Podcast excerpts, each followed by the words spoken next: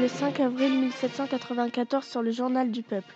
Aujourd'hui, nous allons interviewer le bourran Sanson après l'exécution de Danton. Nous rejoignons notre envoyée spéciale Sarah qui se trouve au pied de l'échafaud. Bonjour Sarah.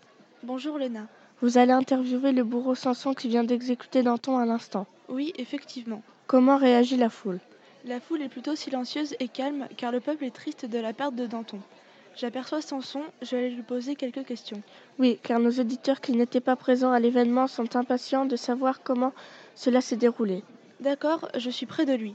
Bonjour Samson, je suis l'envoyé spécial de l'émission Le Journal du Peuple. Bonjour. Avez-vous vu des personnes importantes assister à l'exécution de Danton Oui, l'abbé Graillot était présent, c'est le prêtre de Danton qui l'a marié à sa femme. D'accord, et est-ce que Danton a eu un dernier vœu ou une dernière parole avant de se faire exécuter Oui, la dernière faveur de Danton était que je monte sa tête au peuple après son exécution. Et l'avez-vous fait Oui, j'ai promené sa tête autour de l'échafaud. Et selon vous, que peut-on penser de la réaction du peuple face à son exécution Le peuple était triste car Danton était respecté, il n'y a d'ailleurs eu aucun applaudissement.